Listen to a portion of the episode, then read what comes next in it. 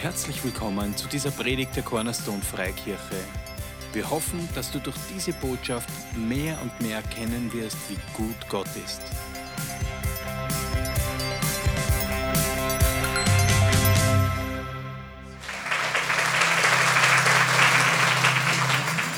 Gut, guten Morgen, ihr Lieben. Ihr macht es mir leicht. Ihr, ihr ermutigt mich. ja, Herr, ich danke dir einfach für diese Gelegenheit, dein Gefäß zu sein. Ich möchte dich ehren hier mit dieser Predigt und ich danke dir dafür. Ich danke dir für den Lobpreis, der mich ermutigt hat und für die lieben Gesichter hier, für die offenen Herzen. Und ich danke dir für Conny und Peter, die jetzt noch eine schöne Zeit erleben, eine gute Rückreise haben und dich auch erheben mit anderen Pastoren und gestärkt und mit deinem neuen Input zurückkommen zu uns. Amen. So, jetzt habe ich für euch einmal vom Anfang an zwei Bilder. Mal das erste bitte. Ja, das ist mal ein schöner Mond, das sieht man schon. Und der schaut recht groß aus. Bitte das zweite Bild. Das ist der gleiche Mond. Und ich habe eigentlich nie darüber nachgedacht, warum der manchmal so groß ist und dann wieder so klein ist. Also verändern du das sicher nicht, der ist immer der gleiche. Und es hat auch nichts mit der Entfernung zu tun, habe ich jetzt im Fernsehen erfahren, sondern damit, nochmal das erste Bild, da hast du die Häuser. Das heißt, du hast eine Relation, mit der du was anfangen kannst, um eine Größe zu bestimmen. Da siehst du den Mond. Und beim zweiten Mal ja, die Wolken, die können groß und klein sein. Das ist keine Relation, mit der du das bestimmen kannst. Das heißt, der Mond ist prinzipiell gleich groß. Nur wirkt er einmal sehr groß und einmal klein. Das heißt, da gibt es ja die Redewendung, ich traue meinen Augen nicht, die kriegt eine interessante Bedeutung, weil das kann man da eigentlich auch gar nicht. Die Sinne können einen manchmal auch ganz schön täuschen.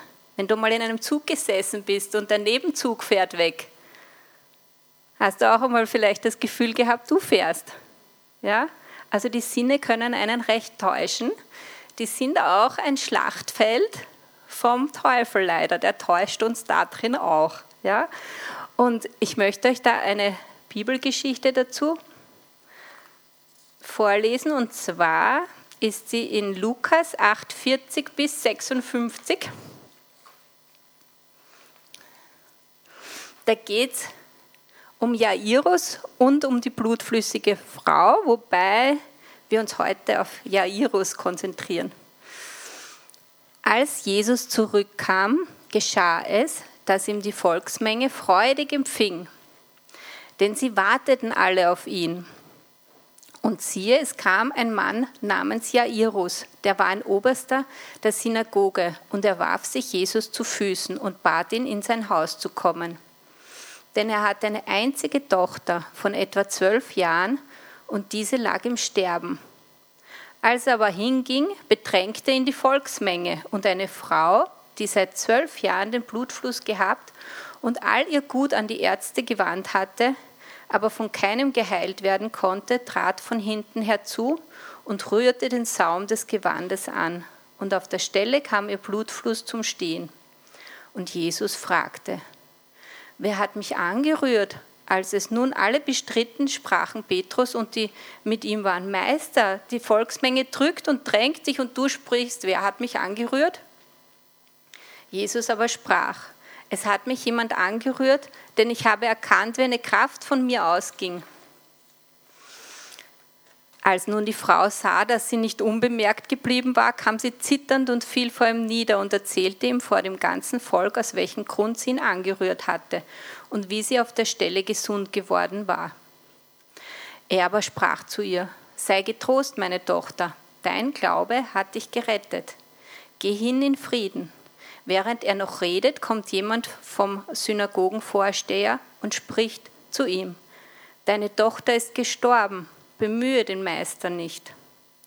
Da es aber Jesus hörte, antwortete er ihm und sprach, Fürchte dich nicht, glaube nur, so wird sie gerettet werden.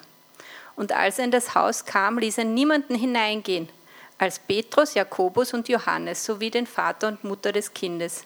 Sie weinten aber alle und beklagten sie. Er aber sprach, weint nicht, sie ist nicht gestorben, sondern sie schläft. Und sie lachten ihn aus, weil sie wussten, dass sie gestorben war. Er aber trieb sie alle hinaus und ergriff ihre Hand und rief, Kind, steh auf. Und ihr Geist kehrte zurück und sie stand augenblicklich auf. Und er befahl, ihr zu essen zu geben. Und ihre Eltern gerieten außer sich. Er aber gebot ihnen, niemandem zu sagen, was geschehen war. Diese ganze Bibelstelle, die wirklich für mich sehr spannend ist, werde ich euch jetzt noch einmal vorlesen. Und zwar deshalb, es hat einen ganz bestimmten Grund. Du bekommst jetzt nämlich eine Aufgabe in dieser Bibelstelle. Stell dir vor, du bist Jairus. Mit seinen Emotionen die ganze Szene jetzt zu erleben, bringt dich auf den Punkt, wo ich hin möchte, was den Glauben betrifft, von Jairus. Also, du darfst die Augen schließen dabei, aber stell dir vor, du bist der Jairus. Als Jesus zurückkam, geschah es, dass ihn die Volksmenge freudig empfing, denn sie warteten alle auf ihn, eben auch du als Jairus. Und siehe, es, du kamst eben als Oberster der Synagoge und warfst dich zu seinen Füßen und batest ihn, in sein Haus zu kommen. Es war dir sehr dringlich, denn du hast eine zwölfjährige Tochter und sie liegt im Sterben. Als, als er aber hinging, also Jesus, bedrängte ihn die Volksmenge. Und eine Frau, die seit zwölf Jahren den Blutfluss gehabt und all ihr Gut an die Ärzte gewandt hat, aber von keinem geheilt werden konnte, trat von hinten herzu und rührte den Saum seines Gewandes an. Und auf der Stelle kam der Blutfluss zum Stehen. Du stellst jetzt vor, du gehst mit Jesus und er will mit dir mitgehen Du hast ihm erklärt, welche Not ist und dass es dringlich ist. Jetzt bleibt er stehen. Wer hat mich angerührt? Was empfindest du dabei? Das ist dringend. Du musst zu dir nach Hause mit ihm. Als es nun alle bestritten, sprachen Petrus und die mit ihm waren. Meister, die Volksmenge drückt und drängt dich. Du bist schon sehr ungeduldig jetzt. Und du sprichst, wer hat mich angerührt? Du denkst dir, warum ist das jetzt wichtig? Jesus aber sprach, es hat mich jemand angerührt, denn ich habe Kraft erkannt. Ich habe erkannt, wie eine Kraft von mir ausging. Jetzt kommt die Frau, weil sie nicht unbemerkt geblieben ist, zitternd, und erklärt, dass sie das war und dass sie jetzt auf der Stelle gesund geworden war. Jetzt entsteht was in dir du hast zwar Ungeduld, aber da ist was. Diese Frau ist gesund geworden. Du hast schon viel von Jesus gehört. Das ist auch der Grund, warum du da hingekommen bist und auf ihn gewartet hast. Du bist dort und siehst, dass der Glaube dieser Frau geholfen hat. Das ermutigt dich wieder. Dann kommt jemand, den du kennst, auf dich zugeeilt Du siehst ihn und er sagt dir, deine Tochter ist gestorben, bemühe den Meister nicht. Du weißt zwar, das ist geschehen, das ist geschehen, das ist geschehen, aber diese Worte hämmern in deinem Kopf, deine Tochter ist gestorben, du kannst im Moment nicht und dann kommt Jesus und reicht dir die Hand. Er hebt dich von deinem Glauben, den du hast, und nimmt dich mit indem er sein Wort spricht und du dich auf sein Wort stellen kannst. Du warst jetzt bis jetzt in einem Glauben, wo du gehört hast, ah, dem ist das Gute passiert mit Jesus, dem ist das Gute passiert und jetzt hast du den Meister vor dir. Und der Meister lädt dich ein. Glaube nur, dann wird dein Kind gerettet werden. Du stehst auf dem Wort. Nur auf seinem Wort stehst du jetzt und es ist wie ein Fels. Du kommst nach Hause mit Jesus und das sind viele Verwandte, Bekannte von dir. Und Jesus sagt zu ihnen, sie schläft, sie ist nicht gestorben. Und du denkst dir jetzt, na, was werden die denken? Die lachen dann. Aber dir ist es egal. Du lässt auch Jesus die Leute, die du liebst und kennst, heraustreiben aus deinem Haus. Du hast deinen Fokus. Du stehst auf dem Felsen, auf dem Wort von Jesus. Glaube nur, so wird deine Tochter gerettet. Jesus kommt zu dir ins Haus mit seinen Jüngern und er befiehlt deiner Tochter aufzustehen. Sie steht auf und trotzdem, auch wenn du auf dem Glauben gestanden bist, du bist außer dir vor Freude. Du kannst es nicht glauben. Du bist einfach so ergriffen von der Liebe und von, von, der, von dem, was passiert ist. Und deine Frau genauso. Und dein Glaube ist auch belohnt worden. Du, bist, du hast dich auf diesen Fels gestellt und hast dich nicht runterwerfen lassen von den Umständen. Und Jesus hat dich aber auch durchbegleitet noch. So, jetzt darfst du wieder aufwachen oder die Augen aufmachen. Was hat Jairus dazu ja, also warum ist er eigentlich zu Jesus gegangen? Er hat Not gehabt. Er hat Not gehabt und hat gehört, andere sind geheilt worden und wollte natürlich das Beste für seine Tochter. Aber es war schon ziemlich knapp, weil die war schon kurz vorm Sterben. Und es war seine letzte Chance. Das war eigentlich ein Glaube, der darauf gegründet war, dass er gehört hat, dass anderen was Gutes geschehen ist. Es war nicht sein Glaube an den Meister direkt, an Jesus, an sein Wort. Und Jesus hat ihn aber dort abgeholt, wo er gestanden ist. Er hat gesagt, glaube nur, so wird sie gerettet. Das heißt, er hat ihm die Hand gereicht, so wie Petrus am Wasser. Er hat ihm die Hand gereicht mit seinem Wort. Da hat er sich draufstellen können.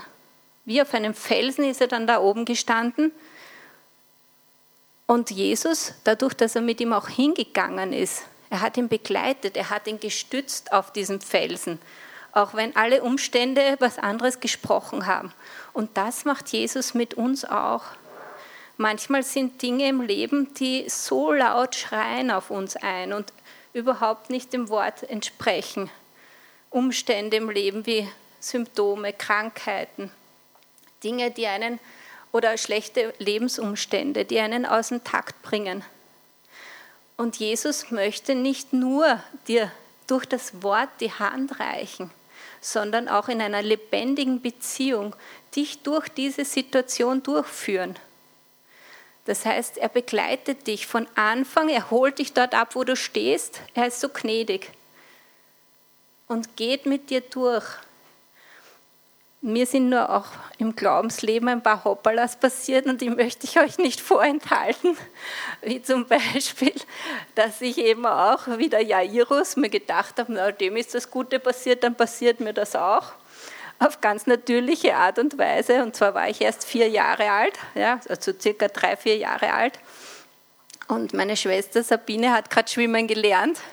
Und mein Opa hat sich alle Mühe gegeben, im Wörthersee ihr Schwimmen beizubringen. Und ich habe mir gedacht, naja, also so viel ist da auch nicht dabei. Und bin vom Steg einfach reingehüpft, weil ich mir gedacht habe, das schaffe ich jetzt auch. Ist nur bei mir halt nicht so gut ausgegangen, weil mir hat es ein Gluck, Gluck, Gluck gemacht. Gell? Also mein Opa hat mich schon wieder gerettet. Aber das ist keine gute Basis für Glauben gewesen, dass, dass ich mir gedacht habe, wer anderes schafft. Ja? Das zweite Hoppala war, dass ich, nachdem ich mich mit der Bibel beschäftigt habe, so hineingezogen wurde von den Verheißungen, dass ich wie in einem Süßigkeitenladen war. Mir gedacht habe, das gehört mir und das gehört mir und das gehört mir. So ein bisschen gierig, wie ein kleines Kind im Süßigkeitenladen. Und habe aber den Blick auf den Verheißungen gehabt und nicht mehr auf den Verheißer, was das bewirkt hat, dass meine Beziehung zu ihm irgendwie nicht mehr, sehr, also ich habe nicht mehr sehr intensiv daran gearbeitet. Ich wollte nur mehr wissen, was mir gehört. Was gehört mir? Ja, also das war nicht sehr erfolgreich, weil diese Glaubensbeziehung, das, was du baust und auf was du baust und von wem du dich führen lässt, kann nur dadurch entstehen, dass du einfach ganz eng mit ihm verbunden bist, in Beziehung. Weil wenn du nicht weißt, was er für einen Glauben hat und was er in dir schaffen kann, dann bringt dir dein eigener Glaube nichts. Dann kannst du mal drauf schauen, auf deinen eigenen Glauben. Aber ohne diese Beziehung, dass du ständig weißt, was er für dich schaffen kann, wie groß und mächtig er ist, was er für eine Liebe für dich hat und welches Opfer er für dich gebracht hat. Das ist nämlich für mich das Zentrum an dem Ganzen, dass er für mich ans Kreuz gegangen ist, dass er dann nicht gesagt hat, gut, jetzt können mich dann die Engel holen, jetzt ist es mir einfach zu heiß. Hätte er machen können. Aber er ist für mich und für jeden Einzelnen hier ans Kreuz gegangen und gestorben, damit er unsere Sünden und unsere Krankheiten und unsere Schmerzen einfach ans Kreuz genommen hat und dadurch auf sich genommen hat. Das heißt, wir haben Freiheit. Und wenn ich das weiß, dass er das für mich gemacht hat und wer er ist, er ist der Erschaffer von hier allem. Ich mache ihn mir jeden Tag groß, weil er ist groß. Ich kann ihn mir jeden Tag erheben und ich kann jeden Tag von ihm schwärmen. Es wird nicht genug werden. Aber das befeuert meinen Glauben, weil nur wenn ich weiß, wer hinter mir steht oder einfach vor mir geht wie ein Banner in diesen Umständen, die das Leben jedem mitbringt, dann kann ich frei sein, wenn ich weiß, wer das ist. Und nicht, wenn ich schaue, oh, na, da ist mein Glaube noch nicht so groß. Ich meine, manchmal macht man das, ja? Und es ist der Glaube nicht in allen Bereichen gleich groß, das ist schon so. Aber viel wichtiger ist, eng mit ihm zu gehen, in Beziehung, zu wissen, wer er ist, was er für uns hat, wer wir mit ihm verbunden sind. Und da ist unser Glaube, auf den wir schauen, der, der wächst dadurch ohne dass wir die ganze Zeit, man sagt auch immer das Beispiel, die Pflanze ausgraben und schauen, ob sie schon wächst und wieder zuklopfen. Ja, das macht man manchmal, also nicht nur ich wahrscheinlich, oder? Aber da habe ich gesehen, es geht nicht um, es geht schon darum, dass du weißt, was du hast in ihm, aber vor allem geht es darum, wer er ist und was er für dich getan hat und deine Beziehung zu ihm, dass du in ihm bist. Und alles andere kommt dann automatisch. Weil wenn du so verwurzelt mit ihm bist und so eng mit ihm, ihm einfach alles erzählen kannst und mit ihm bist, dann ist es automatisch, dass dein Glaube wächst, weil du weißt einfach, wer hinter dir steht, wer vor dir steht, wer deine Burg ist. Dich kann nichts mehr umwerfen. Du wirst stärker und stärker. Und der Jairus hat es richtig gemacht. Er ist einmal zu Jesus gekommen und Jesus hat ihn aber dann durchgebracht, weil sein Glaube war noch nicht stark. Und er hat ihn durchgebracht bis zum Erfolg, dass seine Tochter aufgestanden ist. Könnt ihr euch vorstellen, dass das ein Glaubensschub auch für den Jairus war, dass er sein Leben dann nach Jesus ausgerichtet hat. Ja, jetzt habe ich da ganz viel erzählt und schau mal nach, wo ich bin. So, genau. Und Gott hat für dich einen reich gedeckten Tisch, der ist reich gedeckt. Und es ist wichtig zu wissen, wer du in Christus bist und was dir dadurch, was dir dadurch gehört. Aber diese Liebesbeziehung zu Jesus, das ist noch eine andere Dimension. Wenn du da jeden Tag zu ihm gehst und mit ihm bist, du fühlst dich einfach geborgen. Dich kann nichts umwerfen, weil du bist mit wem verbunden, der dich über alle Maßen liebt, der die Liebe selbst ist. Und wenn der für dich kämpft, was, was soll dir was machen? Er hat hier alles erschaffen, alles. Sie kann nichts mehr umwerfen. So, genau. Und das ist mir das Wichtige dabei. Da macht es mal Klick hinter mir macht nichts, gell? dass die Hauptsache die Hauptsache bleibt. Eine Bibelstelle habe ich noch für euch und das ist Römer 4, 1 bis 3.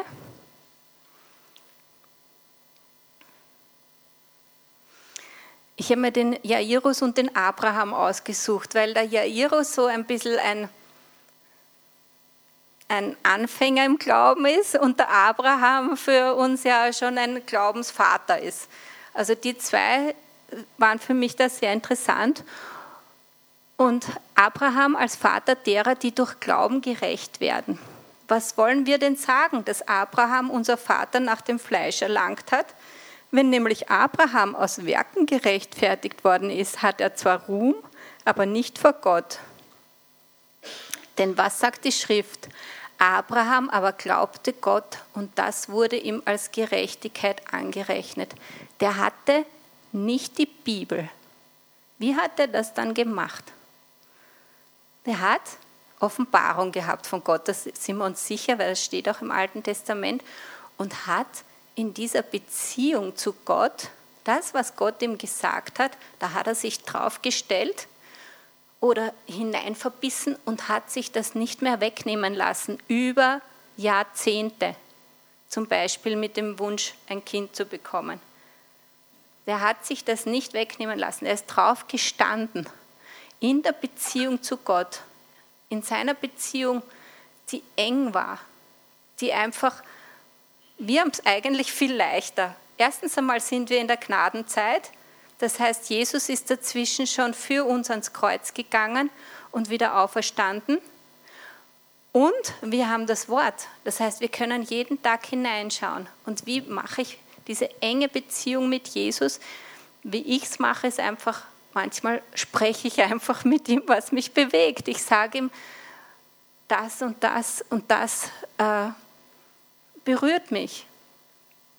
Und ich merke auch, dass er mir ich meine jetzt nicht so, dass ich es höre, aber er antwortet mir innerlich, also als inneres Zeugnis. Was ich auch noch mache, ist Predigten hören. Ich höre gern Predigten, weil dadurch Gottes Wort auch für mich in eine andere Dimension oft kommt. Dann verstehe ich, was ich vorher nicht verstanden habe. Predigten erklären mir oft sein Wort. Was ich auch mache, ist Bibel lesen oder hören. Ich höre sie lieber. Ich habe eine Hörbibel die höre ich sehr gern.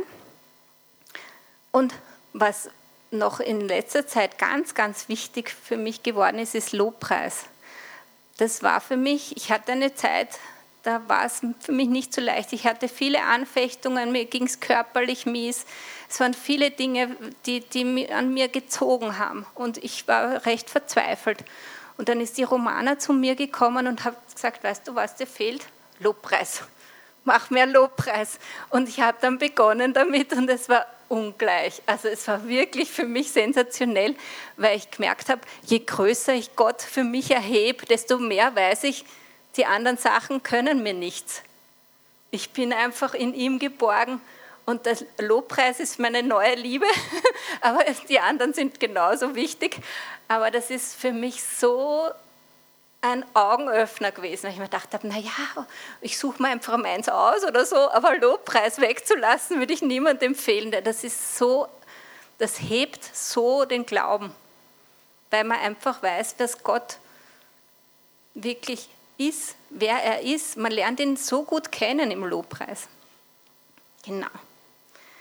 Ja, und indem ich schaue auf den Anfänger, wir haben das heute schon gehört, im Gebet auf den Anfänger und Vollender im Glauben.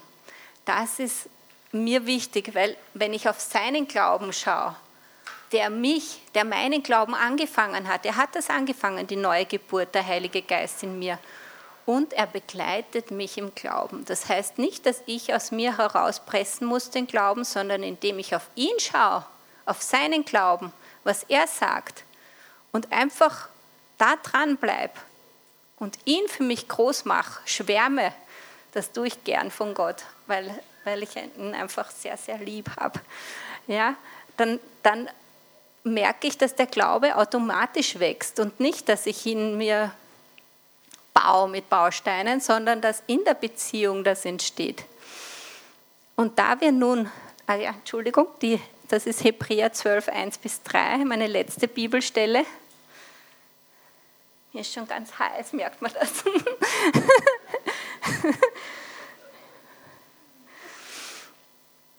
da wir nun eine solche Wolke von Zeugen um uns haben, so lasst uns jede Last ablegen und die Sünde, die uns so leicht umstrickt, Und lasst uns mit Ausdauer laufen in dem Kampf, der vor uns liegt, indem wir nicht selber uns einen Marathon vornehmen, den wir aus eigener Kraft schauen, sondern indem wir hinschauen auf Jesus, den Anfänger und Vollender des Glaubens, der um der von, vor ihm liegenden Freude willen das Kreuz erduldete und dabei die Schande für nichts erachtete und der sich zu Rechten des Thrones Gottes gesetzt hat.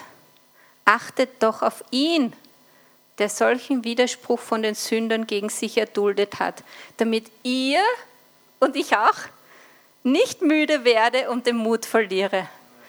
Und er ist so ein Ermutiger. Dankeschön. Es so lieb zu singen?